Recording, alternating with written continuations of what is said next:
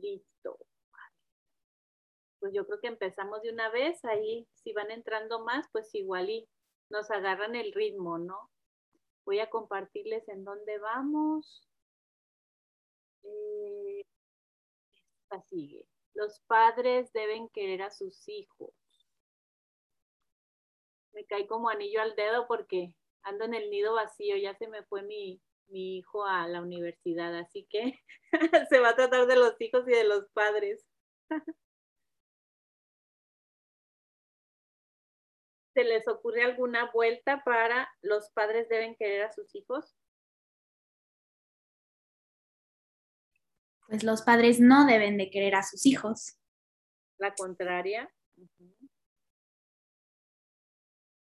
O quizá también pudiéramos quitarle el deben y dejarla más neutral como los padres quieren a sus hijos también, ¿no? Sí.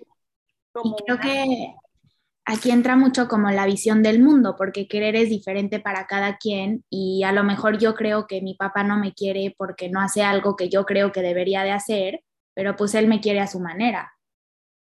Claro, sí, en base a su visión, ¿no?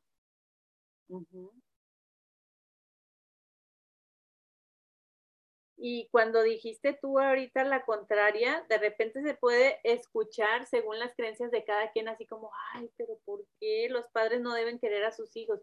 Hay personas que realmente no desean tener hijos, ¿verdad? Ya, pero ya cuando los tienes, ¿no? Como que, como que tiene que haber una relación de alguna manera, ¿no? Sí. sí. Siento que en el fondo no puedes no quererlos, pero por eso creo que entra la visión del mundo de cada quien. O sea, a lo mejor un papá abandona a su hija recién nacida y pues eso no significa que no la quiera, pero a lo mejor la hija crece interpretando eso. Sí, exacto, y de ahí todo lo que se desarrolla, ¿no? Al percibirlo como un abandono, que al final fue una decisión que tomó el papá.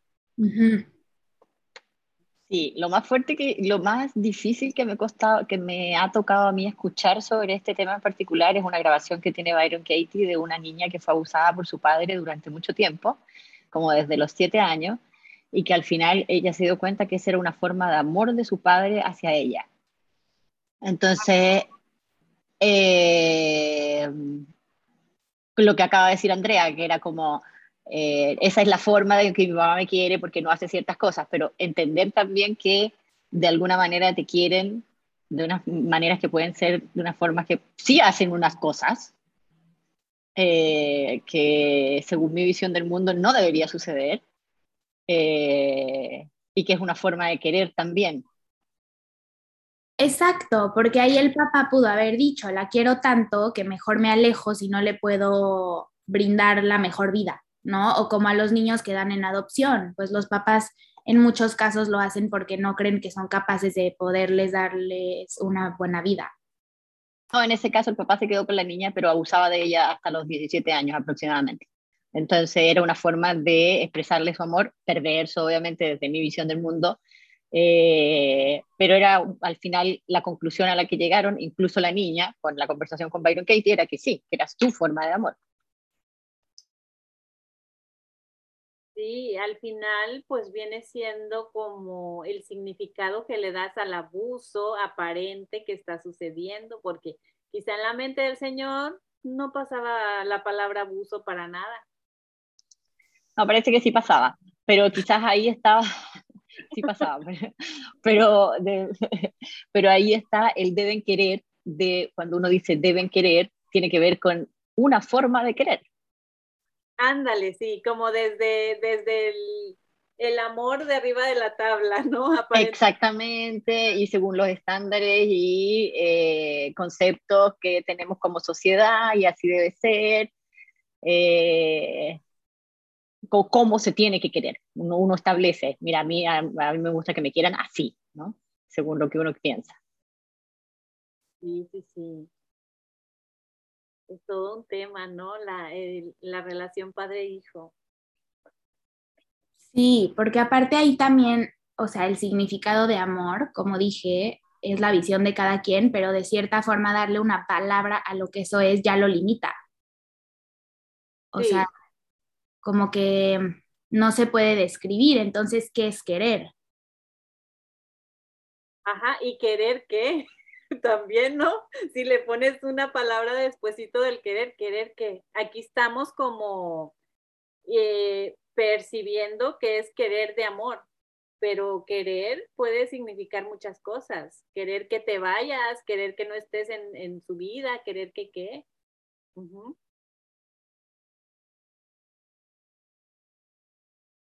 Las que van entrando estamos trabajando la creencia de los padres deben de querer a sus hijos. O sea, como que una vuelta creativa que se me ocurre es como que los padres quieren que sus hijos sean quien ellos quieren que sean, ¿no? Dentro del querer. O sea, como que muchas veces los papás tienen expectativas de lo que el hijo o la hija debe de hacer y quién tiene que ser. Sí. O también pudiera ser creativa al revés. Los padres deben querer a sus hijos, aunque sean, o sea, unos malandros, por poner una etiqueta así englobada, ¿no? O sea. Y una hacia los pensamientos podría ser, eh, yo me dejo de querer cuando pienso que mis hijos, cuando pienso que debo querer de cierta manera a los hijos. A mí me pasó el otro día que mi hija de 15 años de repente me dice que yo no la quiero suficiente. Entonces yo me sentí súper mal y empecé con, con mi rollo mental y como que no, Tachira, MMK, aplícalo, que no sé qué, ella está, pero me molestaba. Entonces después en mi reflexión sobre por qué me molestaba que ella no sintiera que yo sí la quiero, era porque yo quería que ella sintiera todo el tiempo y a toda hora no le estaba dando la oportunidad de sentir que a veces quizá no la quiero como ella quiere. Eh, y yo exigía que ella siempre se sintiera amada por mí, en mi cabeza. Entonces cuando me caché en eso, dejé totalmente y en realidad quien no estaba queriéndome era a mí misma porque me cuestionaba cómo yo estaba queriendo a mi hija. Ándale, y aceptar también, Tachi, de decir, no la tengo que querer siempre de la misma forma, puede haber flexibilidad en cómo la quiero. En y cómo ella siente ese cariño, ¿no? Exacto. Y que, que, al final tiene que ver con ella, porque ella seguramente tenía un rollo de ahí de que yo tenía que quererla de tal o cual manera. Al otro día se le pasó. Yo con mi rollo ahí todavía, pero a ella como que, hola mamá, todo bien, era el del día anterior. Y yo ya había aceptado en todo caso ahí que ella podía sentir que yo no la quería y que eso no significaba que yo no la quisiera realmente. Recibiste el mensaje y cambió. Sí, totalmente. transformó, qué bonito. Eh, Luz Ángela, ¿tienes la manita levantada? Hola, sí, ¿cómo están? Bien, ¿cómo estás tú? Bien, gracias. Creo que, eh, eh, sobre todo con el tema de los papás y los hijos, muchos hijos interpretamos que los padres no nos quieren cuando nos ponen límites o cuando nos dicen que no, no. O sea, el no lo, está muy atado a, a que no me quieres. Entonces, y, el sí eh, eh, eh, siempre también puede ser interpretado como no, no te interesa, no te preocupas, no no sé qué, lo que fuera, ¿no? Entonces, creo que, que, es como lo que dice Tachira, hacer las paces con tu amor propio para que independientemente de si pones un límite y el otro siente que no te quiere, que no lo quieres, está en su ámbito al final, ¿no? Es más el, el, el sentir me querido por otro está en mi ámbito o en, o, en el del otro, ¿no? Bien, que, que se sienta lo que fuera. Eh, pero sí también quería agregarles que yo creo que las que tenemos hijos, yo creo que la, la, la, el tema del amor incondicional, donde de pronto y más se, se puede comprar es con los hijos, ¿no? Porque porque pues yo no sé, o sea, no sé si ustedes cuando los han visto enfermos o cuando les hacen lo que sea, o sea, a otro lo man, ni le limpias nada de lo que, de, de, todas estas cosas desagradables. No sé, creo que, o de pronto no sé si es otra creencia, que, que el amor incondicional hacia los hijos debería existir. Eso me lo estoy preguntando. Sí, pues es muy colectivo, de que parece ser que ese es el deber ser, ¿no? de, de responsabilidad de tener hijos, de responsabilidad de ser padre es de que incondicional, o sea, a como te toque y a como venga. Entonces ya le entras como que a la heroína, ¿no? De la familia. Agarras ese rol y te echas todos esos pesos encima, solo por unirte a ese colectivo, que si te funciona está padrísimo y si no, pues ahí sí modificarlo. ¿Levantaste la manita, Andrea? Sí, es que al final también es esta parte de los roles, o sea, el rol como papá, el rol como hijo, o sea, los papás deben de, pues al final es como vernos como seres completos, o sea, no como ver a mi papá como mi papá, entonces por ser mi papá tiene que ser así. O sea, es más bien yo lo veo como un ser humano completo, igual a mí, igual a ti, igual a todos. Igual, o sea, yo no tengo hijos, pero como papá o mamá supongo que intentar hacer este ejercicio de ver al hijo como el ser completo y no como tu hijo, también ha de ser liberador, ¿no? Porque sales mucho de esos roles de lo que debería de cumplir cada quien. Sí, claro, porque sí, te, llega el punto en alguna etapa de tu vida como padre de que te sientes que tú tienes la razón y que tú sabes lo que es mejor para ellos, pero cuando entras en esa postura que dices de verlo completo y verlo como que si va a estar apto para resolver cualquier situación que se le presente en la vida, o sea, te ligeras como padre de una manera muy linda, muy amorosa. A los que van entrando, estamos trabajando la creencia de los padres deben querer a sus hijos. ¿Qué más se les ocurre?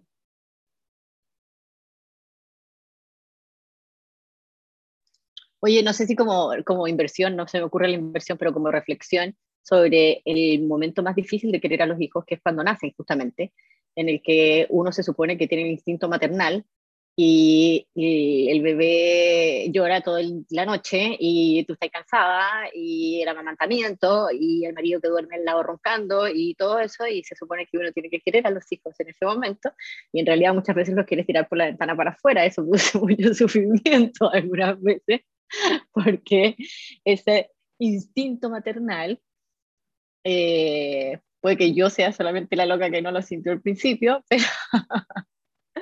pero, sucede que hay, un, hay como un estrés que hace que esté por sobre el que uno quiera a ese bebé, que después lo quiere, obviamente, y hay momentos en que sí lo quieres, pero en los primeros meses eh, no los quieres así realmente tanto como los quieres ya son más grandes. Creo yo, ¿no? Dígame, pues por favor, que no soy solo yo. Lo que pasa es que ahí te estás creyendo que no quieres al bebé, pero lo que no quieres es que sea llorón y que te despierte cada rato. Ah, claro, tienes toda la razón. En realidad, ahí entonces ahí podría haber una vuelta que tenga que ver con eh, también, no, sé, la voy, la voy a pensar, pero podría ser sobre que uno, algo que no tiene que ver con el querer más bien. Ajá. ¿No? Exacto. Es, es, más que todo también pudiera ser como falta de aceptación de que es, es la realidad de un bebé a esa temprana edad. O sea, tienes que alimentarlo cada cierto tiempo porque ahí sí que es una realidad y llora constantemente es otra realidad, porque al menos ahorita yo no conozco un bebé que no, que no le suceda eso en esos primeros meses de vida. De repente ya son otras generaciones y puede ser diferente, pero yo todavía ahorita lo veo como una realidad. No he conocido a un bebé que sea diferente. Ah, claro, entonces podría ser la vuelta, acepto o, o me quiero y lo quiero cuando acepto como es la realidad y no peleo contra eso, porque en realidad lo que sucede ahí es que no está peleando, que uno no debería estar a esa hora despierta, que el otro debería estar amamantando y no puede, que claro, es una aceptación de la realidad, y esto la razón. Está buena. Total Táchira, yo creo que yo, bueno, yo también me he sentido igual y me sentía como encarcelada. Yo, yo lloraba en la ducha y yo decía, esto es como si me hubieran metido en la cárcel. O sea, ¿a qué horas yo vine a, decidir que tenía un hijo y mentiras que estoy en una cárcel, no puedo salir, no me puedo bañar, no puedo vestirme, no puedo dormir, no puedo hacer nada, no, puedo, no, puedes ni salir a la calle porque el niño cada dos horas comía, yo me quería morir, de verdad, yo sí, pero yo sí me sentía en la cárcel. Yo decía, no, no, no, o sea, ¿qué fue esto? Como que era el comercial de Johnson y esta cosa no tiene nada de parecido. Entonces hay una vuelta, se me ocurre, los padres se encarcelan con el modo de querer a sus hijos. con el modo que nos dicen los comerciales que nosotros debemos querer a los hijos en esa etapa, porque en realidad tiene que ver con la idea y con la imagen idealizada de sus primeros meses en los que uno está con sus hijos y en realidad no es así, la realidad es otra. En la mayoría de las veces, yo conozco personas y además cuando uno va teniendo más hijos ya la cosa es más fácil y hay más aceptación, pero con la primera sucede, ¿no? Fíjate, no sé si en México se use, pero acá en Estados Unidos se usa que cuando los niños están en, secundaria, les dan un mono que parece bebé y que hace todo, o sea, que llora y que hace muchas cosas. Y, a mí sí me tocó hacerlo en México, o sea, en México sí me tocó, en prepa. Ah, en prepa, mira, yo acá lo he visto, pero en la secundaria. Entonces, ya realmente enseñan a esos estudiantes a que se pongan pilas y van a andar teniendo sexo, se cuiden, porque esa es eh, todo lo que conlleva ser papá y tener la responsabilidad de, criar a un bebé. Entonces ahí ya decide cada alumno que se lleva al bebé. No sé si tú te lo llevaste, Andrea, y lo experimentaste. Creo que me tocó como una noche y sí, o sea, creo que se levantó una vez, ya sabes, de que le tenías que dar disque la mamilita y ya, y luego a una de mis amigas le tocó que no se cayó. O sea, aparte creo que se descompuso el muñeco, entonces no había forma de callarlo. Mm. bueno, Andrea, vienen descompuestos, vienen descompuestos algunos. Ay, no, no me digan.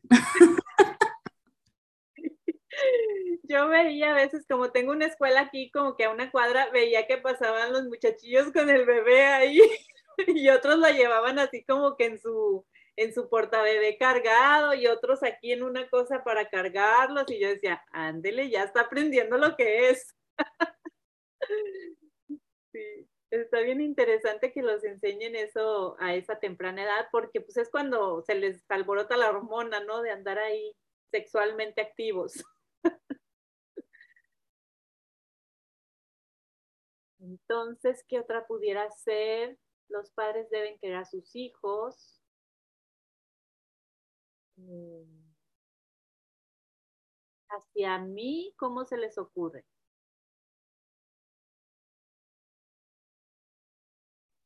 Es que siento que depende, o sea, por ejemplo, yo puedo llegar a una sesión y decir, mi papá me debería de querer más, o tú puedes llegar a una sesión y decir, yo debería de querer más a mi hijo. Entonces ahí siento que la vuelta podría ser como, yo me debería de querer más a mí para aceptar la forma que otros me quieran, ¿no? Ajá, y como que si yo me quiero a mí, pues el amor de los demás es un extra.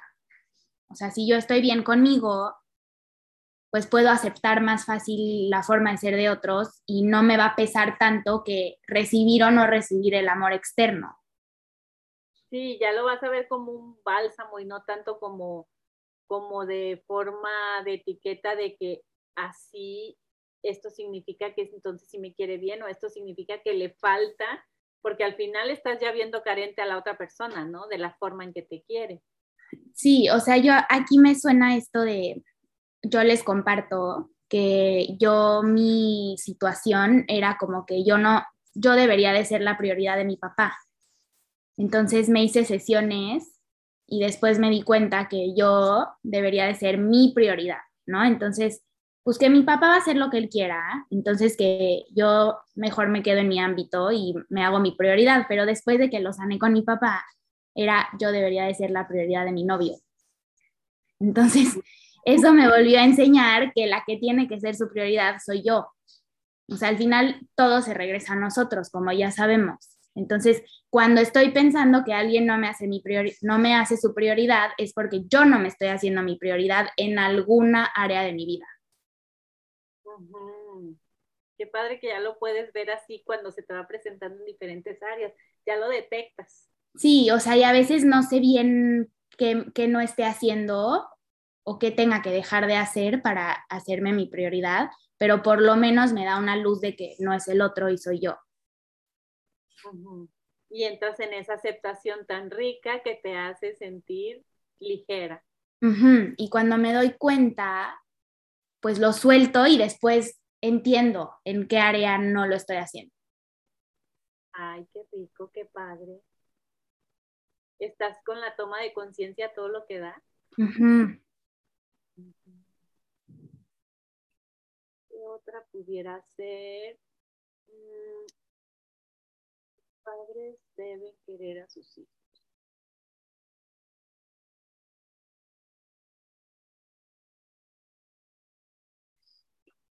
Que ando media nublada hoy. No se me están ocurriendo más vueltas. Pues igual y mi ego me dice, o otros dicen, que los padres deben querer a sus hijos.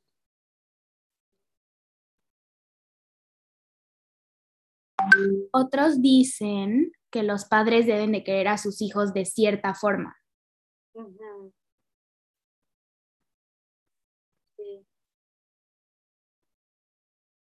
Y otra muy neutral creo que podría ser los padres tienen hijos. Ándale, también. Ya quitándole el querer, ¿no?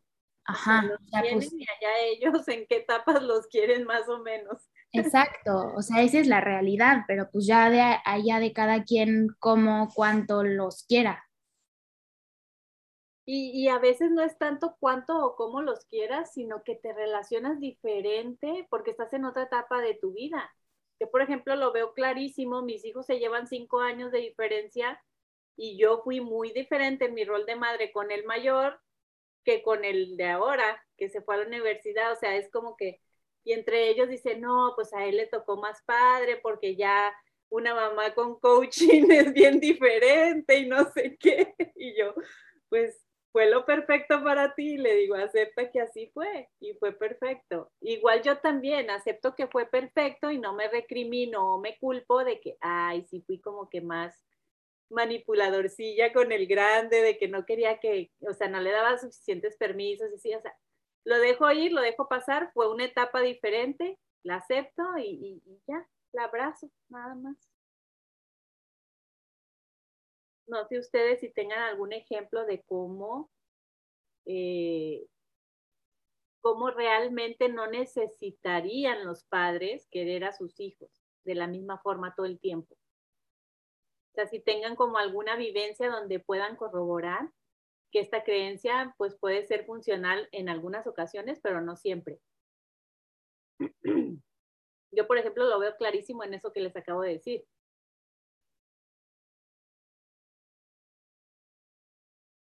O sea, por ejemplo, a mi hijo mayor, cuando iba a entrar a la universidad, le dije, no, no puedes vivir allá porque es muy peligroso y no sé qué. El primer semestre vives aquí, vas y vienes y ya después, ahora sí vives allá.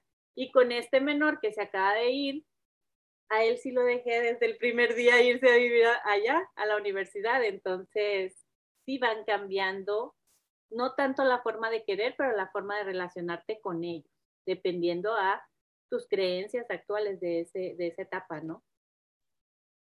Sí. Eh. Ahora,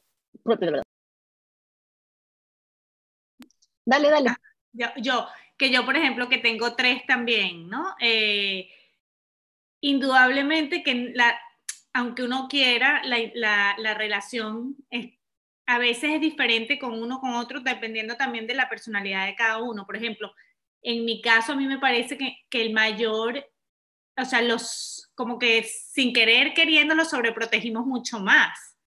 Entonces, él, ya a veces siento que es más introvertido, es más, es más de la casa, es más tranquilo, en muchas cosas. El segundo se habla con Raimundo y todo el mundo, eh, súper independiente. Y el tercero, que los dos primeros se llevan año y medio, y luego tengo el, otro que se lleva, le llevan cinco años. Ese tiene 16 y desde los 14, porque juega fútbol, se fue para España, ahorita está en Orlando. O sea, me costó mucho soltarlo, pero ya como que uno, no sé, sí, indudablemente que, que la crianza con los tres es, ha sido diferente, o sea, la forma de, de tratarlos, ¿no? Dependiendo de cada personalidad. Ándale, pero ahí nos queda bien claro que no tiene nada que ver con la forma de quererlos. Pero ellos, de cierta manera, por su, pues por su inconsciencia, creen que se debe a que los quieres más a los chiquitos que a, los Sí, correcto. Correcto. A, mí, por ejemplo, el segundo se burla mucho y siempre me dice, si yo te hubiese dicho tal cosa, mamá, ni de broma me dejas. O sea, y este hace lo que quiera. O sea, sí, sí, es impresionante. Uno dice, ¿cómo, cómo, cómo son tan distintos tratando uno de ser siempre? Y, y es que uno no es siempre igual, ¿no? Uno también va evolucionando, indudablemente pero no sé si a ti te pasa también eso de, que llegas al punto que te aceptas como fuiste, como eres y como serás, con cada uno. En eso estoy, en eso estoy porque a veces veo que digo, wow, si hubiésemos tenido estas, si yo, o sea, a veces lo pienso, si hubiese tenido estas herramientas cuando todos eran más chiquitos, qué distinto, o sea, pienso que hubiese sido diferente, pero bueno, ajá, es lo que había y, y, y con eso fue, pero Sí, sí, hay que, hay que, como dices tú, aceptar cada etapa como viene y como es, ¿no? Sí. Oye, y además, eh, Carolina, eh, aprecian mucho más la que eres ahora con todas estas herramientas, porque no las teníamos antes y éramos un poquito más inconscientes, así que gracias que vivimos la inconsciencia, pueden apreciarnos ahora así de conscientes, ¿no? Es correcto, es correcto. Sí. Entonces ahí se me ocurre la vuelta de los padres aceptan a sus hijos, en lugar para quitarle un poquito el deben de querer. Igual Eso te iba a decir también, o sea, ese cuando te llega alguien con esa creencia de con el deben metido, eh, no debemos tratar de quitárselo. O por ejemplo, la vuelta también de los hijos deben querer a sus padres, pero no, es que no siento que deben, es simplemente los padres y los hijos se quieren, ¿no? Sí, porque si te fijas en, el, en, la, en la que tenemos ahí, la herramienta que tenemos de lenguaje, el debería lo puedes modificar ah, por es o no es. Exacto. deberían querer, o sea, quieren o no quieren a sus hijos, que también es válido que no los quieran, ¿verdad? Existen personas que no les interesa nada que ver eh, una relación con hijos. Correcto, correcto. Oye, con respecto a eso y con lo que empecé, que, que, era con lo de Byron Katie, el es o no es, al final todo es amor. Entonces, no es que haya una medición de cuánto quieren, si quieren, no quieren, eso son interpretaciones que hacemos, ¿cierto? Con respecto a cómo se supone que debemos actuar. O sea, tú decías, Carolina, eh, con unos fui de una manera, con otros tengo más afinidad, con otros menos, a mí también me pasa con mis hijos. Eh, pero no tiene nada que ver con el amor, porque el amor es. Es correcto. Él debería, ¿cierto? Entonces, incluso eso que hablé al principio que tenía que ver con Byron Katie, era, una, era un amor. Había ahí amor en eso. No debería ser así según nuestra interpretación y según nuestra visión del mundo. Bueno, eso es de cada quien, pues. Pero, la, pero, pero el amor es siempre y siempre está en todo, somos eso. Es lo, lo, único que hay, ¿no? Sí, pues es la energía pura realmente, la energía de Dios, Dios es amor. Y, cuando entramos en ese colectivo es cuando empezamos como que a medir, como decía Tachi, a medir qué tanto es, eh, qué tan bueno es, qué tan malo es, y ahí es donde ya nos perdimos, ¿no? En tanta historia y en tanta comparación.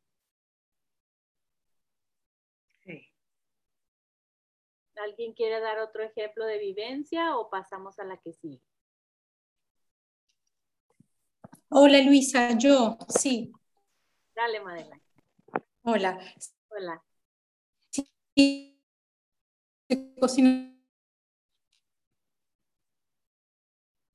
También mi mamá quería más a mi hermana menor. Somos tres y yo soy la mayor. Entonces, otro ejemplo que yo veo es que la manera que mi mamá nos quiere es diferente. conmigo estaba, era muy más, más preocupada, muy miedosa conmigo, mientras que con la menor, eh, yo siento que es como si se criara sola, porque la, ella es muy, ah, hizo, es muy valiente, hizo cosas que yo no hago porque me, o sea, por miedo, ¿no? Y es como más atrevida. Entonces, la manera de querer de, la mamá, bueno, de los padres, se va adaptando, yo también creo, a la manera como ellos van aprendiendo, los padres. Entonces, hay muchas maneras de querer. Eh, mi mamá conmigo fue más con atención, estuvo más presente, más así como más preocupada. Y con mi hermana le dio como más confianza, quizás ella se sentía más confianza en su rol de madre. Y es que también a veces la intuición nos empieza a guiar de forma diferente con cada hijo por alguna razón que a lo mejor desconocemos, que realmente desconocemos porque luego te pones a analizarte como mamá y dices, ay, ¿por qué, ¿por qué con él fui así y con este otro diferente? Es que tu intuición te guió a eso, por alguna razón. Exacto, exacto. Exacto. Entonces las maneras de querer son muy diferentes y, y, cada hijo, o sea, también es diferente, personalidad diferente, muchas maneras de querer. Y, es que también si ahí, en eso que estás diciendo, aceptamos que todos somos diferentes, pues entonces es más fácil aceptar que también vamos a querer y vamos a, relacionarnos diferente con cada uno, porque no, somos iguales. Exacto. Exacto. Así es. Gracias, madre. Bueno, a ver. Déjame ver cuál sigue. los hijos deben querer a sus padres. Similar pero volteada. Ahora sí, en el rol de hijos, a ver cómo nos sentimos.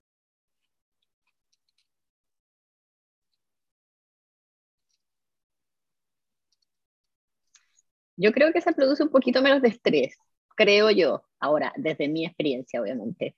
Eh, sobre todo si uno tiene hijos porque aunque vimos que eh, podíamos no expresarles nuestro cariño, no quererlos algunos días, algunos días sí y otros no, eh, el sentimiento de amor es fácil con los hijos.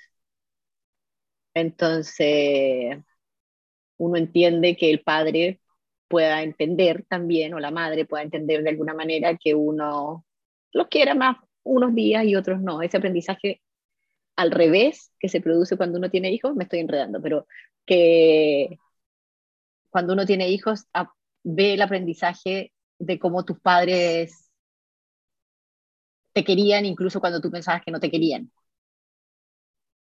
No sé, hay como una una empatía con, el, con la madre y el padre una vez que uno tiene hijos. Entonces, cuando uno debe, tener, debe querer a los padres, eh, se sienten más, con más libertad de no quererlos algunas veces, porque saben que para ellos no va a importar tanto. Creo yo. ¿Se entiende? ¿Me enredé? sí. No, sí, se entiende, sí se entiende, pero creo que también, no sé ustedes si concuerdan, pero creo que también como tenemos tan tatuado el querer con la forma de demostrar el afecto, en nuestras generaciones, al menos creo yo que en la mayoría, nuestros papás no nos demostraban con besos y abrazos o diciéndonos te quiero mucho, te amo o algo, al menos a mí no me lo decían, no me lo demostraban tampoco esa forma afectiva físicamente, sino pues como que se entendía por default de que me quieren porque soy su hija, ¿no? Y en estas generaciones donde nosotros estamos siendo padres, como que es más fácil expresarlo físicamente o con palabras o con textos o con formas demostrativas de que le haces su, su comida favorita y cosas así, y se lo dices como más fácilmente, te quiero, te amo, eh, estoy orgullosa de ti, cosas así, donde en mi experiencia como hija yo no lo viví. Digo, lo entiendo porque eran otras generaciones y otras formas de demostrar cariño. Era como que casi que endurece tu corazón para que no, se, no demuestres vulnerabilidad y entonces estaba bien visto también. Ángela, ¿levantas tu mano?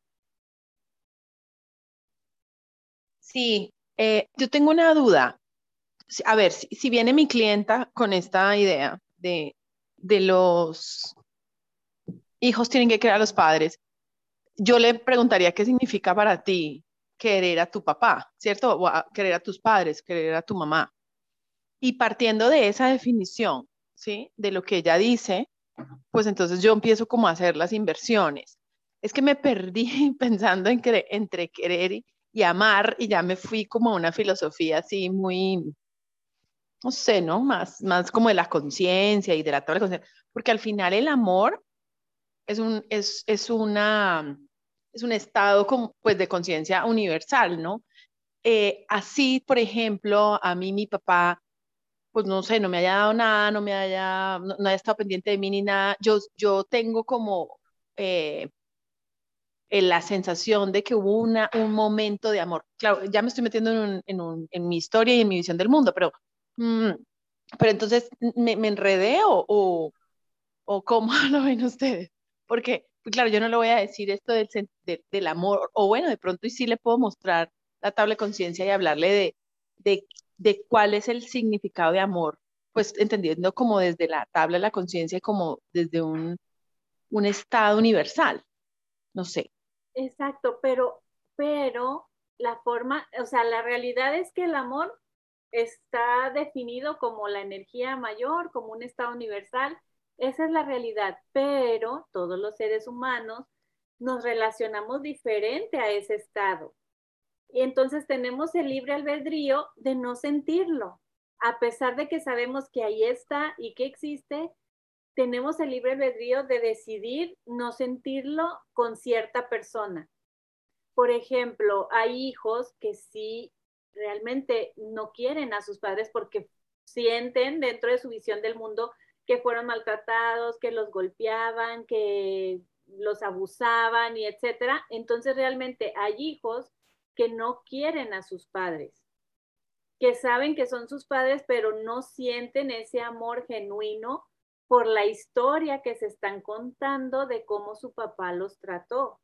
Entonces al final es todo un proceso llegar a la raíz de decir, bueno, el amor existe en mí, sí lo tengo, pero no tengo ese amor por las vivencias, no por mi papá per se, no por la persona tal cual, sino por todo lo que viví con esa persona, por todas las historias que creé, por toda esa novela que creé de esa persona y, relacionándome con esa persona que es mi papá o mi mamá.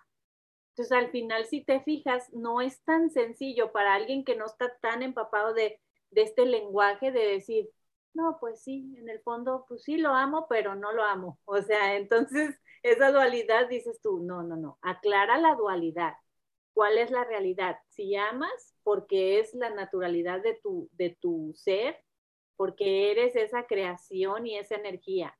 Pero lo que no amas son las historias y las vivencias. Pero no cualquiera lo comprende así como que a la primera, porque dices, no, es que las historias y las vivencias son mi papá o son mi mamá. Entonces hay que empezar a limpiar a que tú te des cuenta que las personas no son sus historias, que las personas no son sus roles. Entonces cuando ya desidentificas a papá con el rol de papá y lo ves como ser completo y divino, pues ya como que, ¿dónde queda no amarlo? Si estás viendo como que la pureza estás viendo con ojos inocentes a la persona. ¿Sí me explico, Luz? Sí, sí, claro, totalmente. El, tema es más como pensándolo, por ejemplo, en términos de, prácticos, claro. Eh, supongamos, por ejemplo, podría ser como, supongamos la definición de, yo no quiero a mi papá porque tal y tal cosa, ¿no? Claro, no le voy a decir, sí, te estás creyendo la historia y entonces entra en razón y ahorita elévate.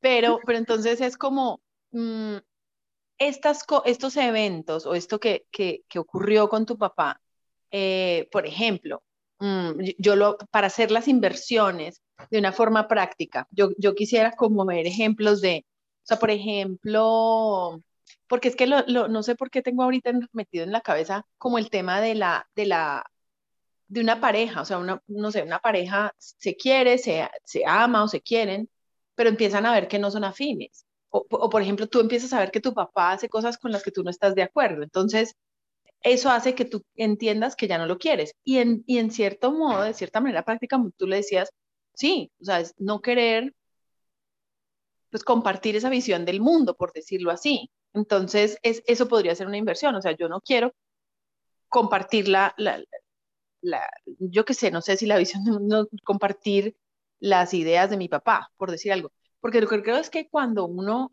eh, o lo que me viene a mí, yo he sentido muchas veces que no quiero a mi mamá, cuando me enojo, y pero me sentía culpable, me sentía como que me iba a podrir en el infierno por, por pensarlo, ¿sí? Pero, pero realmente, no, ni me, ni me des tiempo para contarte por qué. Tráiganse el cafecito, las palomitas y todo, que aquí hay drama. Luz, ya no te oigo. Mentira, no, no, no. O sea, claro, a ver, como todos los hijos, creo, no, no te, te enojas, te molestas y sientes que no lo quieres y que no quieres. Pero a, lo que voy es, por ejemplo, o sea, eh, validar esto de no quiero repetir esta situación que me incomoda frente a, mi mamá, eh, o no quiero, ¿no? E, en el término de querer, cuando, cuando quieres como darle las vueltas, ¿no? No Entonces, sé. quizá una vuelta que, que veas un poquito más funcional y más clara sería los hijos eligen querer a sus padres, eligen querer o no querer a sus padres. Entonces, los hijos eligen la forma de querer a sus padres o eligen la forma de no querer a sus padres. Exacto, eso, eso me gusta. Eso me parece, no sé qué piensan las demás, pero eso me parece una vuelta súper, súper eh, elevada. Sí, porque realmente como que te, te, te hace sentir más liviana, más ligera, ¿no? De decir, ay, pues es una elección, no es un deber ser. No es un formato de, de robotito, de todos así debemos de querer a papá y mamá, sino que es una elección al final. Y era lo que te hablaba hace rato. Tenemos libre albedrío de relacionarnos con esa energía universal del amor como nosotros sintamos en ese momento. Y está bien porque es un proceso. Exacto, y hay una, y hay una cultura colectiva, una creencia colectiva que, que, está muy permeada por la religión, que es uno de los mandamientos, yo no me, no me acuerdo, no sé, pero era como honrar a padre y madre o algo así, ¿no? Entonces, eh, eso está metido en, en el colectivo y por ahí creo que viene más la culpa. Sí, porque aparte a eso de honra a tu padre y a tu madre, se le agrega una promesa de que tendrás larga vida. Entonces, hay como un condicionamiento de que haz esto y entonces recibirás esto. Y entonces cuando tú sientes que no lo quieres hacer o que no estás queriendo esa postura de papá y mamá, ay, ya me voy a morir o me voy para el infierno, como decías tú hace ratito. Ay, no, tacha, tacha. Totalmente, gracias. Entonces, si te funciona ese mandamiento y te hace sentir realmente vibrando en un, no tanto en amor, sino en algo que, que, que sientas cómodo, pues puedes aplicarlo, pero también puedes cuestionarlo. Total, totalmente, totalmente. Dice Eli, pero la culpa nace del deber ser, sí, o del hubiera, hubiera esto, hubiera lo otro. Dice Madeline, va con el dicho, uno escoge a sus amigos, pero no a su familia. Y que al final es verdad, o sea, porque eh, tenemos mucho como eso de que ya es tu familia, ya te amolaste, no pongas límites, tienes que convivir. Pero es verdad que tienes que convivir, aunque sea tu familia, la aceptas, pero puedes poner límites amorosos para ti de no relacionarte como se supone que debería de ser. O no sé qué opinen al respecto.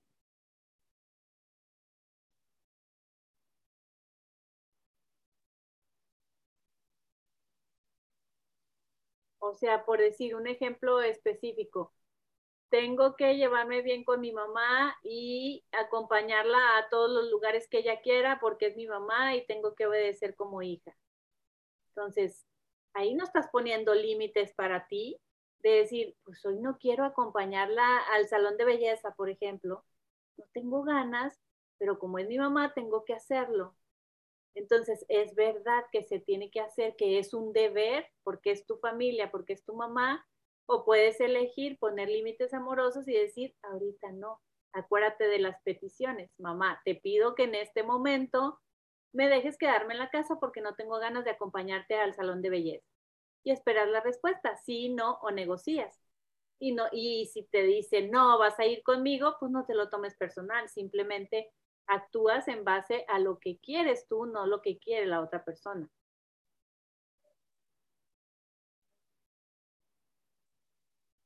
¿Sí me expliqué o cantinflié? Dale luz. ¿Tiene la manita levantada? No, se me había quedado así, perdón. Ah, ah ya. Entonces, ¿qué otra vuelta se les ocurre de los hijos deben querer a sus padres?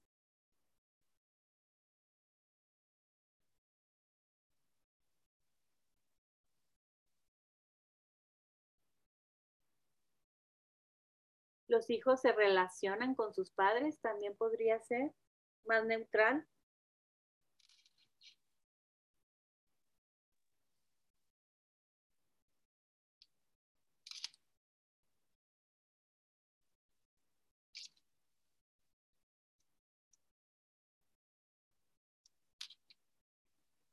Los hijos quieren a sus padres, sí, también, sin el deber. O en la contraria, los hijos no quieren a sus padres, que se oye un poquito medio brusca o ruda, pero puede ser también una vuelta. Dice y por ejemplo, yo los quiero lejos, pero los quiero. Buenísima. Allá estás poniendo tu condicionamiento, ¿no? Tus límites amorosos lejecitos.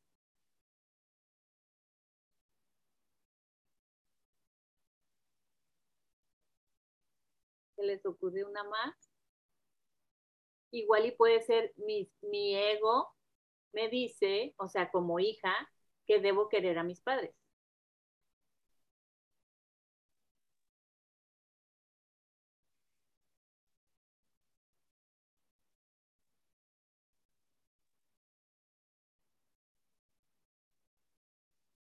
Otra también pudiera ser dentro de mi rol de hija, otros dicen que debo querer a mis padres.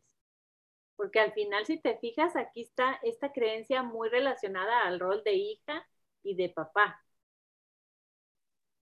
Entonces ahí está muy marcado ese rol y al momento de darle vueltas, puedes seguir con ese rol marcándolo para poder ir como limpiando esa creencia que puede ser funcional. Acuérdense que aquí cuando estamos trabajando inversiones, no significa que le estemos poniendo tacha a la creencia.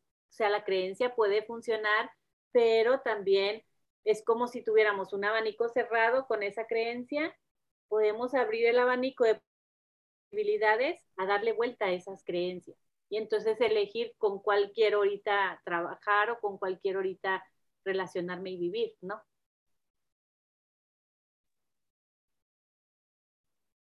Bueno, pasamos a la siguiente, ¿cómo ven? La siguiente es, necesito decidir.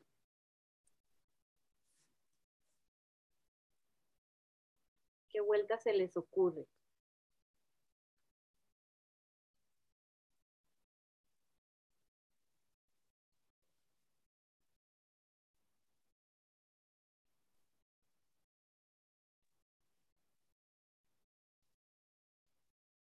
Decido, dice él, sí, sin el necesito. Y al final todo el tiempo estamos decidiendo, ¿no? Nomás que nos contamos cuentos de que lo necesitas o no lo necesitas. Como dicen en el, en el circulito de MMK, que el, mm, la no acción también es una, una acción, ¿no? Una decisión.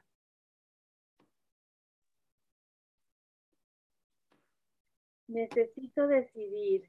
Mi ego me dice que necesito decidir.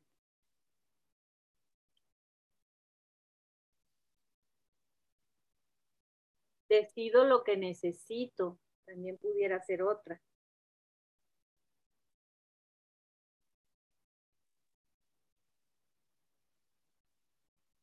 O decido lo que me funciona.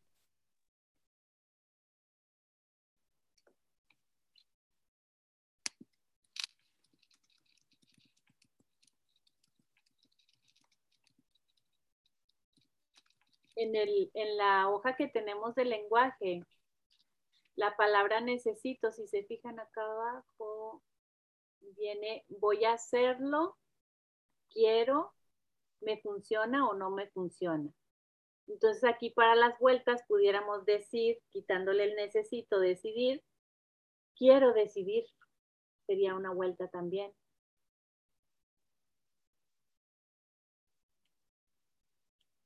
Dice Carolina, no necesariamente tengo que decidir.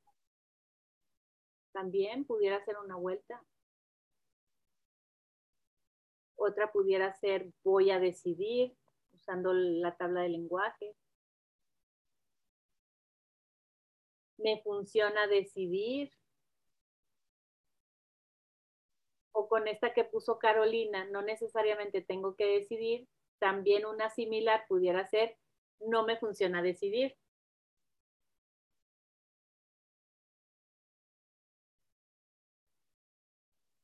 Ahora sí, como haciéndole eh, referencia al meme ese de que ahorita no, joven. Cuando te ofrecen algo, ¿no? Dices, ahorita no, joven.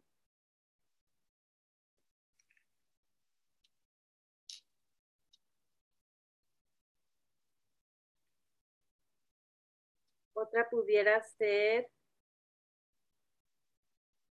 yo decido en base a mis necesidades. No está muy limpia, pero es una vuelta que puede funcionar en, en cierto momento con algún cliente. Porque si se fijan, a veces andamos tomando decisiones en base a las necesidades ajenas. O sea, nos olvidamos de nuestro ámbito y de nuestra necesidad o funcionalidad y tomamos decisiones metidas en otro ámbito totalmente.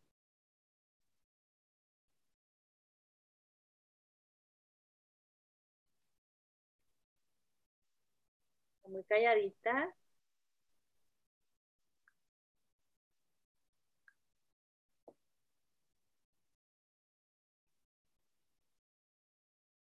¿Qué otra se les ocurre? Dale, Madeline. Hola. Sí, a mí se me ocurre, porque esa la tenía yo, necesito decidir. Em, eso está en tiempo futuro. Entonces a mí cuando me hicieron la pregunta, ¿es verdad que necesitas decidir? Y yo me puse a pensar, en este momento no. Entonces es como, en este momento no necesito decidir. Porque la, persona cuando me hizo el coaching me dijo, si ya lo hubieses, si fuera en este momento, yo lo, ya, ya, lo, ya lo estuvieses haciendo. Entonces, bueno, en mi caso fue, no necesito decidir porque está en futuro. Ajá, pero si te fijas, estás decidiendo no decidir. Ajá, verdad. Por eso te decía desde un principio, siempre estamos decidiendo. Pero es como que un juego de palabras y de tiempos, presente, pasado, futuro, donde ahí nos enredamos poquito y, creemos que no estamos decidiendo, pero al final lo estamos haciendo. A lo mejor, si dices, necesito de decidir si me pongo la blusa blanca o la negra para el evento de mañana. Entonces dices, pues ahorita no sé, no sé, igual mañana me las mido a ver cuál combina mejor o X, pero estás decidiendo no decidir todavía, sino hasta mañana. Exacto, es cierto. Es la no acción. Ajá. Sí, sí, como sí, de lo que similar a la no acción que viene ahí en el día de decisión.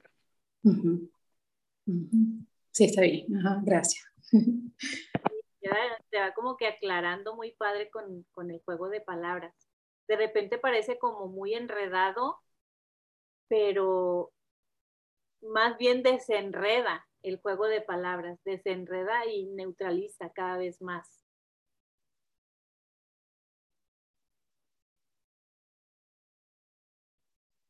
¿Alguien tiene ejemplos de cómo no necesitan decidir?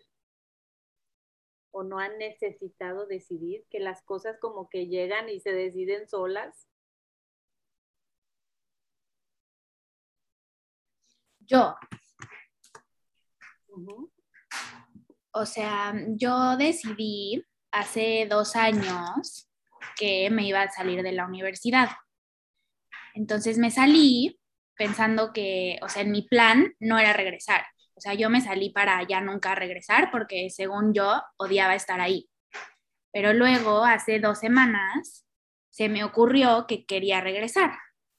Entonces, como que mandé unos mails para ver cómo era el proceso de reactivación y todo, y me dijeron, sí, perfecto, ya está, o sea, ya puedes entrar ahorita, en una semana. Y entré, y como que ni siquiera, o sea, en dos años no lo pensé, y como que las cosas se decidieron solitas y todo fluyó perfecto sin que yo me estuviera como que rompiendo la cabeza intentando tomar esa decisión. Ajá. O rompiendo la cabeza en el sentido de que sí, lo haré, no lo haré, qué haré, qué me convendrá, y ya se me pasó el tiempo y ya voy a ser como que la adulta de ahí de mi generación y vete a saber qué más, ¿no? Exacto, o sea, aunque, aunque hubiera querido planearlo así, de que me salgo tres semestres y regreso, esa decisión, pues a lo mejor ni me hubiera salido como yo quería, pero sin estresarme y sin pensarlo, salió súper bien. O sea, se tomó esa decisión sola, literal. Súper. Y en tu caso, cuando tomaste la decisión de elegir tu carrera, ¿también hubo ahí como que duda o hubo certeza? No, sí hubo duda. Y justo con esta experiencia me di cuenta de que, o sea, por ejemplo, yo tuve que tomar esa decisión a los 18. Ahorita tengo casi 24, ¿no? Y a los 18, pues era como que no sabía qué quería y según yo mi plan era irme por otra cosa totalmente, o sea, diseño, arte, foto. Ahorita estoy en restaurantes, entonces y ya estando en la carrera, los años que estuve antes, la, seguía dudando. O sea, esa, no sabía si esa decisión era la correcta.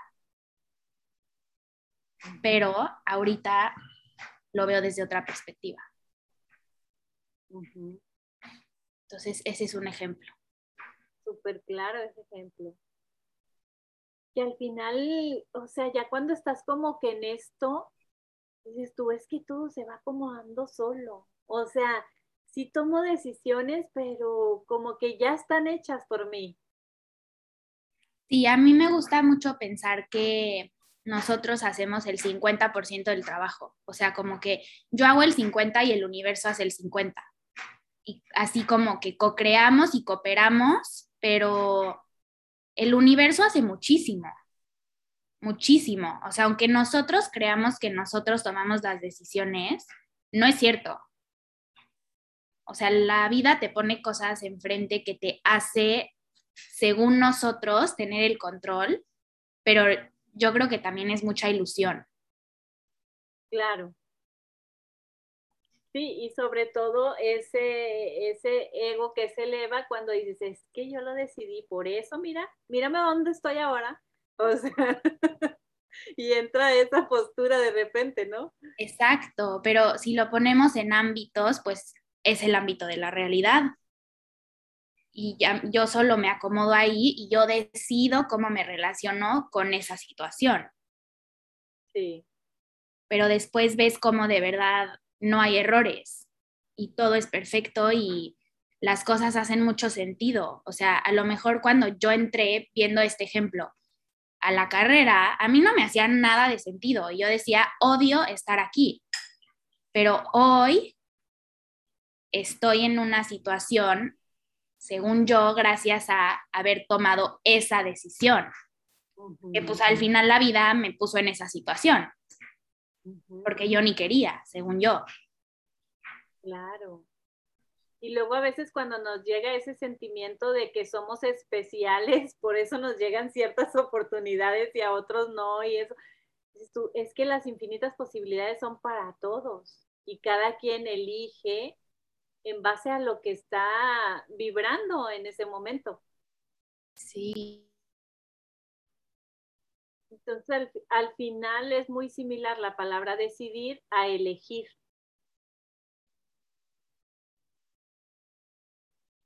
es como que casi que un sinónimo.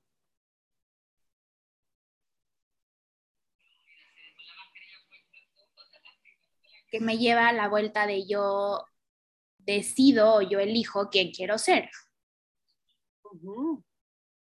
Más que qué hacer. Sí. Elijo ser, también pudiera ser una. O decido ser.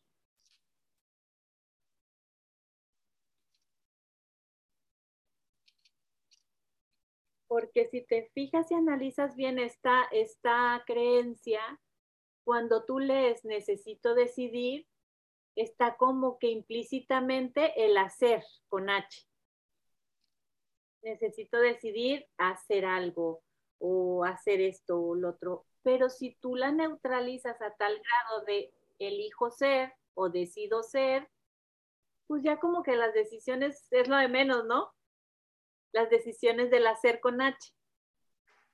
Sí, pero es muy padre cuando puedes solo ser, pero a mí me pasa mucho que vivo en el hacer. Sí.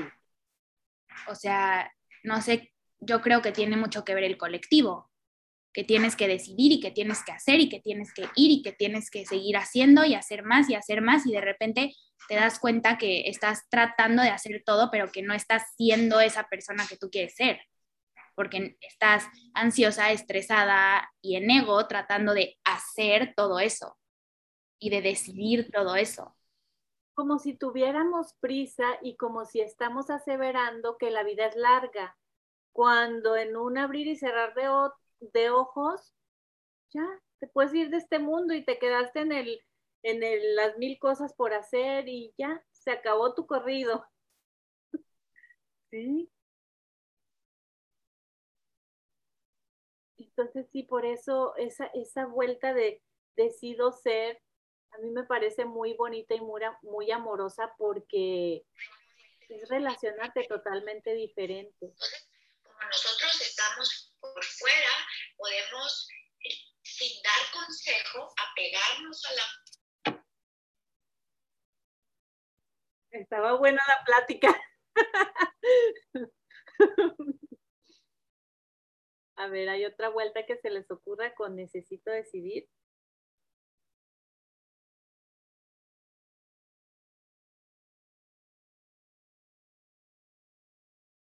Es que de repente en este mundo terrenal pareciera que sí es una necesidad de estar decidiendo, ¿no?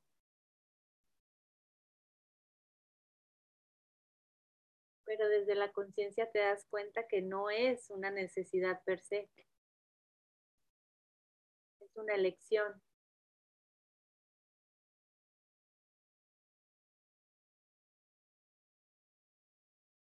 ¿Alguien tiene otra vivencia que quiera compartir de cómo no han necesitado tanto decidir cierta cosa, sino que se ha elegido como por default? Yo les puedo compartir así rápidamente. Yo estuve casada por, pues muchos años, ya no me acuerdo ni por cuántos, pero como 19, 18, no me acuerdo. Y, em, y, cuando eh, hubo una época en la que yo toma, como que tomé la decisión de, de separarme y me quería separar, estaba súper decidida y tal, y pues no, no, no se daba, ¿no? pasaba una cosa, pasaba la otra. Eh, y, y, de un momento a otro, o sea, en una época de mi vida en la que sí venía, claro, eh, en muchos, ahorita lo miro hacia atrás y digo, claro, los dos últimos años muchas cosas habían cambiado, la relación había cambiado muchísimo, eh, pero pues habían pasado tal vez siete años de, la, de, la vez que yo quería separarme y, y de en dos meses, o sea, de haber pasado como una Navidad muy bonita y un, viaje muy bonito y tal, al mes, yo dije, aquí no hay matrimonio, aquí no hay.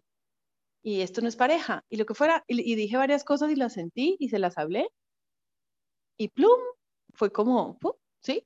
O sea, claro, no, no fue tan así, ¿no? Pero sí, como a los tres, cuatro meses, él, él lo vio y dijo, sí, tienes razón.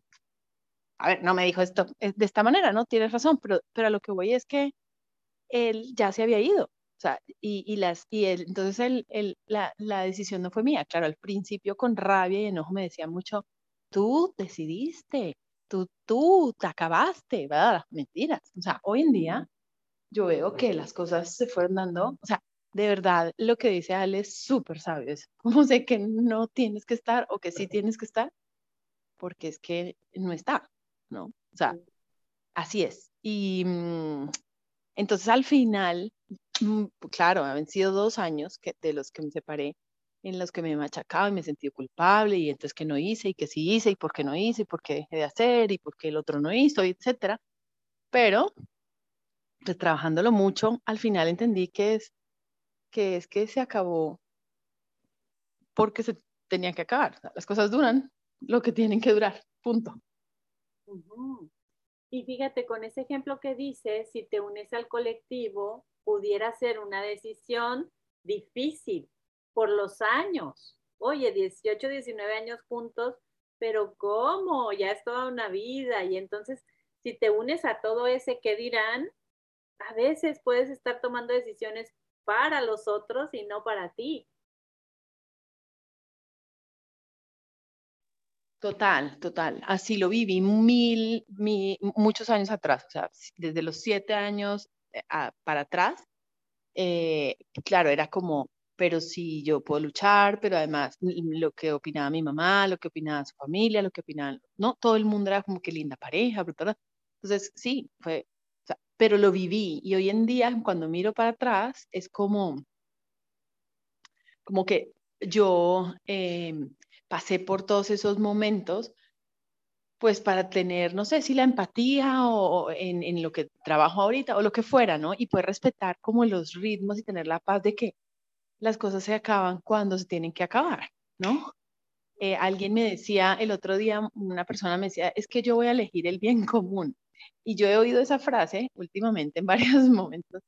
Yo voy a elegir el bien común. Es que, es que sigo con él porque elegí el bien común. A ver, eso me, me, dio como risa, pues no le dije nada, pero pues dije, a ver, ¿cuál es el bien común? Es que, pues eh, si el bien común es que sigan, van a seguir. O si el bien común es que se acabe la relación, van a, se va a acabar.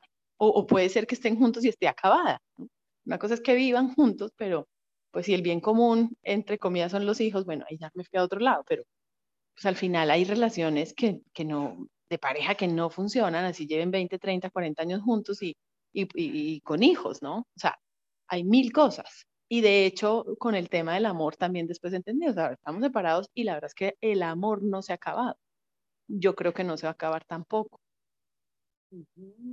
Eh, y fíjate, eso que dices que decía tu, tu amiga, creo, de que por el el bien común, si ahí dices, a ver, el bien común al final, estoy metiéndome en el ámbito ajeno porque estoy haciendo común para ambos o para varios, pero si yo tomo decisiones para mi mayor bien, entonces me estoy quedando en mi ámbito y estoy decidiendo para mí, independientemente si sea funcional o no para los demás o para el otro.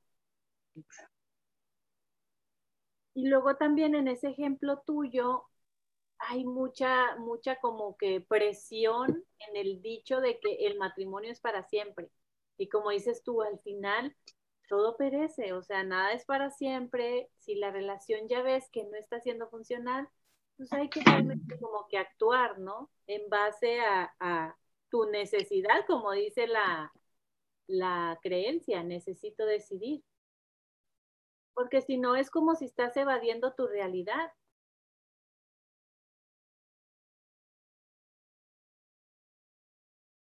Pero qué bonito que llegas a, esa, a ese entendimiento de que el amor nunca se acabó, ahí sigue, simplemente se transformó tu relación original. Exacto, pero, pero al final creo yo que o cuando miro para atrás, como en el caso de Andrea, eh, no se toma una decisión. O sea, al final, por ejemplo, Andrea dijo, no quiero seguir en las, eh, eligió no seguir estudiando, ¿cierto? Sin embargo, no se cerró la puerta a que volviera. Y, y, ella dijo, odiaba, ¿no? Odiaba estar allí.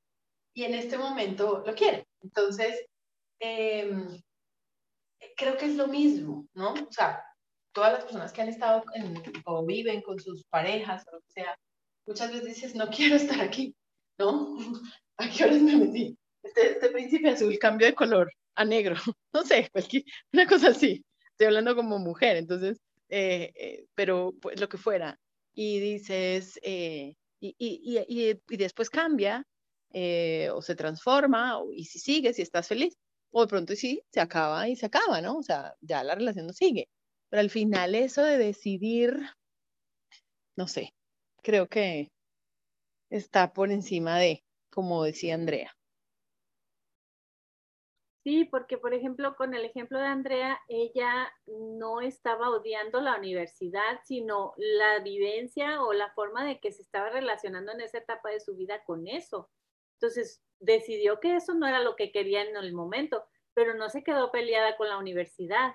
Entonces, por eso se, queda, se quedó como que abierta la posibilidad a poderse modificar en un futuro. Igual tú, quizá en tu relación, dijiste, bueno, no me estoy peleando con él, sino con el modo ya de estarnos relacionando en este matrimonio, dentro de este hogar, pero dejas la posibilidad de que tú eres un ser humano, te respeto, te quiero, gracias por estar en mi vida, y entonces ahí abres la posibilidad a que nunca sabes si en un futuro vuelven y ya desde otra postura de ambos no, que, no, no queda así como que cerrada de que córtala y ya no somos amigos.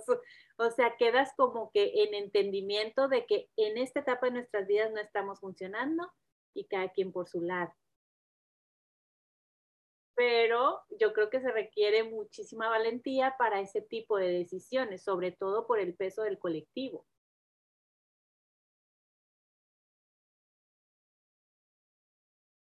Que igual es una creencia, ¿no? Pero va muy desde, desde mi visión limitada al respecto.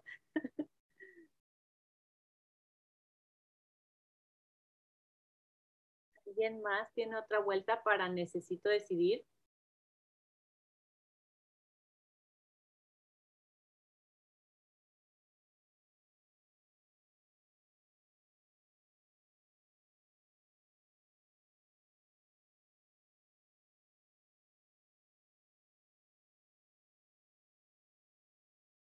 Pudiera ser vivo decidiendo también. Que al final, como hablábamos hace rato, pues es parte de la vida, estar tomando decisiones constantemente.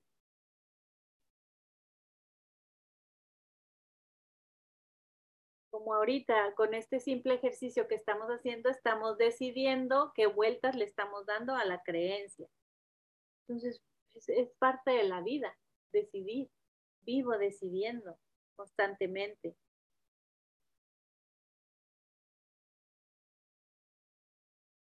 Otra pudiera ser la vida es una decisión. La forma de vivir la vida es una decisión.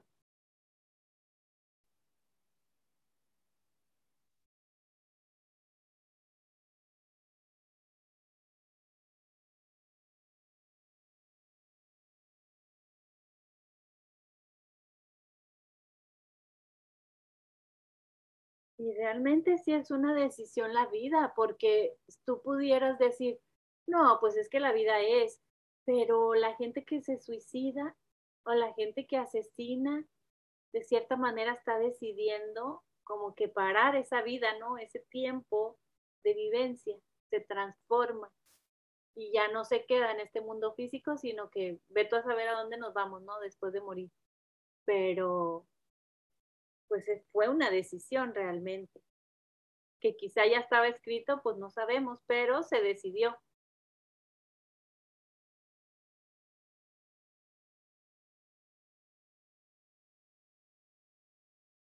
¿Alguien quiere compartir otro ejemplo o vivencia de cómo la vida es una decisión?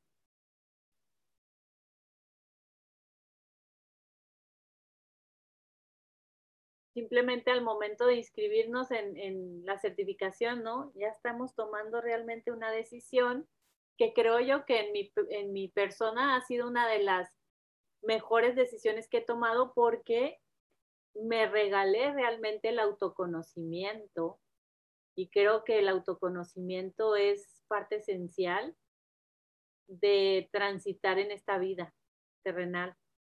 Sea, si, no te conoces, si no te echas esos clavados internos, realmente vives en programación constante. Luisa, pero, pero si realmente decides, porque al final em, tienes la elección, o sea, te metiste a MMK, pero tienes la elección de, hacerlo o no hacerlo, de, de, de, estudiar, de leer o no leer. Igual, por ejemplo, la persona que intenta suicidarse, eh, ¿le funciona o no le funciona? O sea, a ver, le funciona en el sentido de que se, se le cumple o no, ¿sí? Entonces, em, pues sí, o sea, ves gente que intenta, no sé, tirarse no sé cuándo y, y cae y sobrevive, yo qué sé, ¿no?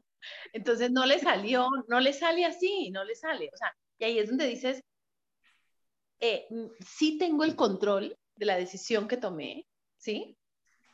Por eso yo digo que todo es 50-50. O sea, yo puedo decidir hacer algo, pero si no es para mí o lo mejor para mí, el universo no me lo da. O el universo me da otra cosa que esté como alineado a lo que yo tengo que ser, hacer, donde tenga que estar. Entonces, pues sí, es 50-50. O el universo me manda algo y yo decido si lo tomo o no. Y es que también acuérdate que, eh, no recuerdo si es Eckhart Tolle o Joe Vital que dice, el universo no te da lo que quieres, sino lo que eres, o sea, lo que vibras. Entonces, eh, por ejemplo, en mi caso, una amiga mía y yo entramos juntas a la certificación ella no siguió, a ella no le funcionó por cuestiones religiosas y ella me decía, no, eso está, o sea, sus opiniones al respecto. Y yo tenía también como que dudas, pero dije, yo quiero abrirme a la posibilidad de mínimo conocer algo diferente y después decidir si lo quiero o no lo quiero. Entonces, si yo me hubiera unido al colectivo de mi amiga, me hubiera también salido por creencias, por por juicios, por etiquetas. Y entonces yo decidí o elegí en su momento abrir la puerta a nuevas experiencias y nuevas distinciones en mi vida, que fue lo que me llevó a decir, de aquí soy, me encanta, me encanta la experiencia, me encanta hacer sesiones, me encanta dedicarme al coaching. Entonces, de todo lo que descubrí, por simplemente haber elegido continuar, abrirme a distinciones, no quedarme cerrada en mi mundo religioso o en mi mundo de visión bien limitada. Entonces, al final, pues sí tiene uno parte de eh, la elección que estás haciendo en su momento. Quizá en el ejemplo que pones tú, Luz, de que el que se tira cae en algo suavecito y no se muere, pues quizás estaba vibrando al momento de ir volando para hacia abajo, quizás estaba vibrando esa emoción de vivir y por eso cayó en lo suavecito. o sea, no sabemos realmente, pero al final ya está como que muy predestinado, como decía Andrea, lo que va a suceder en tu vida. Y si no sucede en ese momento, va a llegar un nuevo maestro que te lo va a mostrar como quizá si yo hubiera elegido, no, me salgo de MMK, pues hubiera llegado un libro, una persona o una nueva certificación donde me hubiera llevado a ese camino de volver a casa. Exacto, eso también. O sea, nosotros podemos negarnos muchas veces a algo que creemos que no queremos o que no es lo mejor para nosotros, pero la vida te lo va a seguir poniendo hasta que le hagas caso. O sea, y tanto en situaciones como en personas, o sea, como lo que decimos de que si no lo aprendes de tu papá, lo vas a aprender de tu novio o de tu otro novio o de tu amigo, o sea, se te sigue presentando hasta que le hagas caso, lo que sí es para ti. Sí, porque si lo vemos como un mensaje, o sea, te quiere llegar el mensaje y no estás abriéndole la puerta al cartero, pues te va a llegar de otra forma, pero te va a llegar tarde que temprano, porque ese mensaje ya está predestinado que va a ser entregado para ti de cualquier manera, sea por vista, por, por oídos o, por cualquier otra situación, pero el mensaje te va a llegar. Por eso en las sesiones suceden tanto esos aha moments tan lindos tú, ¡Ah! o sea, estoy viendo lo que no había visto. Intelectualmente lo había entendido, pero ahora lo estoy vibrando, lo estoy internalizando. Entonces llega ese, ese, ese moment tan rico que dices tú, wow. Porque tenía que llegar el mensaje eh, eh, o tenía que llegar esa claridad mental en algún momento de tu vida. Y eh, ahí la sesión funcionó para que fuera revelado ese mensaje para ti. ¿Y qué opinas de la gente que no le gusta estos caminos de autoconocimiento? O sea, la gente que no cree en esto, la gente que le da miedo meterse, lo que sea. O sea, como que si uno, no sé, este es de mi percepción, pero si uno no está abierto a recibir esas respuestas que en realidad están adentro de nosotros, pues la gente vive más haciendo, ¿no? Que siendo. O sea, no sé, a veces también siento que la gente que no hace estos trabajos es más feliz porque no está todo el tiempo como indagando. Pero fíjate, pudieras percibirlo como más feliz por ser ignorantes o más feliz por ser inocentes. Entonces, hay personas que por ignorancia no hacen el autoconocimiento y son felices y les va bien en la vida pero hay otros que por inocencia, por decir, es que yo soy inocente de todo y sé que todo es perfecto y entonces no hacen autoconocimiento, pero viven esa inocencia en carne propia.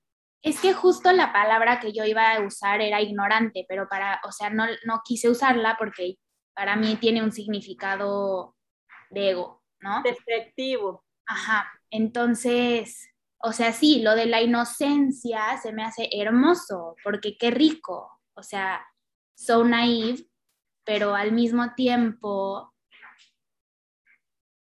no sé, o sea, como que yo ya no puedo pensar en vivir así. O sea, sin, sin ver que hay algo más, sin pensar y sin sentir que hay algo más que solo lo que vemos. Es que una vez que lo ves ya no lo puedes ignorar sea, por eso decía ignorantes a eso porque no lo has visto. Estás ignorante no por en forma despectiva, sino porque no has visto esa otra cosa. No tienes distinciones al respecto de algo diferente, estás ignorante y vives feliz porque no conoces algo diferente. Sí, eso qué rico. Pero siento que igual no sé, pero que en algún momento pues a todos todos despierta en algún momento o en alguna de las vidas, ¿no? Si creen en eso. Y el, despertar a veces es muy incómodo. Pero como decías tú, al final las respuestas están dentro de cada quien. Y lo demás vienen siendo como que herramientas, un libro, una persona, una sesión. Son simplemente herramientas que se te presentan, que las puedes ignorar pero se te va a presentar de otra manera porque tu respuesta ya está dentro. Sí. Y es que luego a mí también me pasa que yo quiero que los demás que a mi alrededor despierten. Entonces he aprendido a quedarme en mi ámbito. Pero de repente, creo que es ego, porque no me da paz. Pero de repente como que le quiero introducir todas estas cosas a la gente de mi alrededor y como que vean que sí sirven y como que vean lo que hacen y para qué son, pero pues no es mi ámbito, entonces tampoco puedo hacer nada. Ahora, si pones ese despertar como un ejemplo así de que está dormido tu novio, por ejemplo, y tú lo ves tan relax, dormido, tan a gusto en su sueño, te dan ganas de dejarlo dormido. Sí. En algunas ocasiones. En otras ocasiones, dices tú, ya, despiértate, órale, vámonos, lo que planeamos es lo... Entonces, es lo mismo, realmente tú te relacionas con las personas dormidas de cierta manera en diferentes etapas de tu vida. Por eso a veces te dan ganas de que, hey, despierten, miren, por aquí está, y esto es la neta del planeta. Pero hay otras versiones o etapas tuyas donde tú dices, dejo dormido y en paz al que está dormido y no ve lo que yo estoy viendo. Sí, eso está padre también. Sí, porque es aceptarte que en algunas ocasiones sí te van a dar ganas de que querer tener la razón con los demás, ¿no? Sí. respecto a lo que ves. Sí, sí, sí. Y es que llega a veces un punto que estás tan enamorada de tus vivencias con ese despertar que quieres contagiar a los demás, quieres compartirlo porque lo ves como algo bueno. Pero el otro no está interesado en eso por el momento. No, y está en su camino, igual, o sea. Dice Eli, tengo la teoría de que en algunos casos parte de un miedo a ver lo que no ven. Ay, me perdí con esta, Eli. Ay, perdón. no, lo decía desde esto de, de, las personas que a veces no quieren meterse al camino como de, de, conocerse y así. Es una ah, teoría. O sea, digo, no en todos los casos, obviamente, pero en, algunos creo que también podría ser de ahí.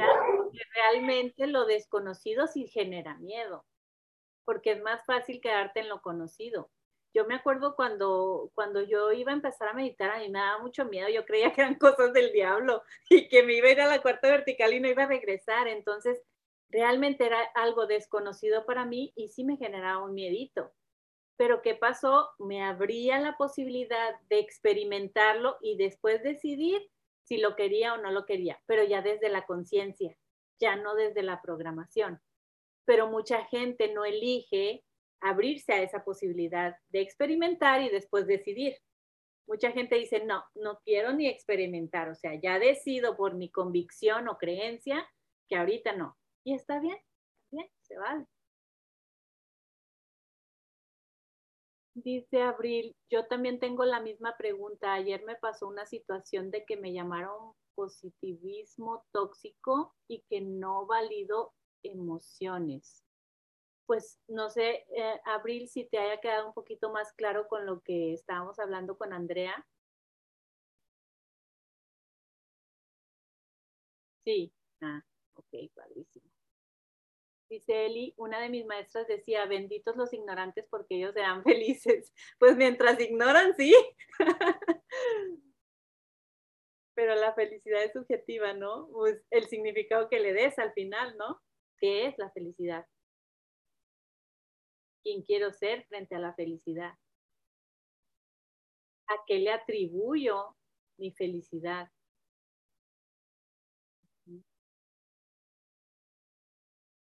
Y luego tenemos mucho la tendencia de creer que algo externo nos da la felicidad, pero cuando dices, no, yo elijo ser feliz con lo que tenga, con lo que haya y con quien esté, y entonces ahí ya cambia todo.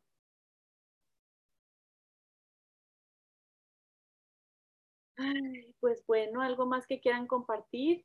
Ya llevamos una hora y media. Ya es hora de seguir con nuestro día. Estuvo bien con las creencias que dimos vuelta. Creo que sí quedaron muy claras las tres que vimos.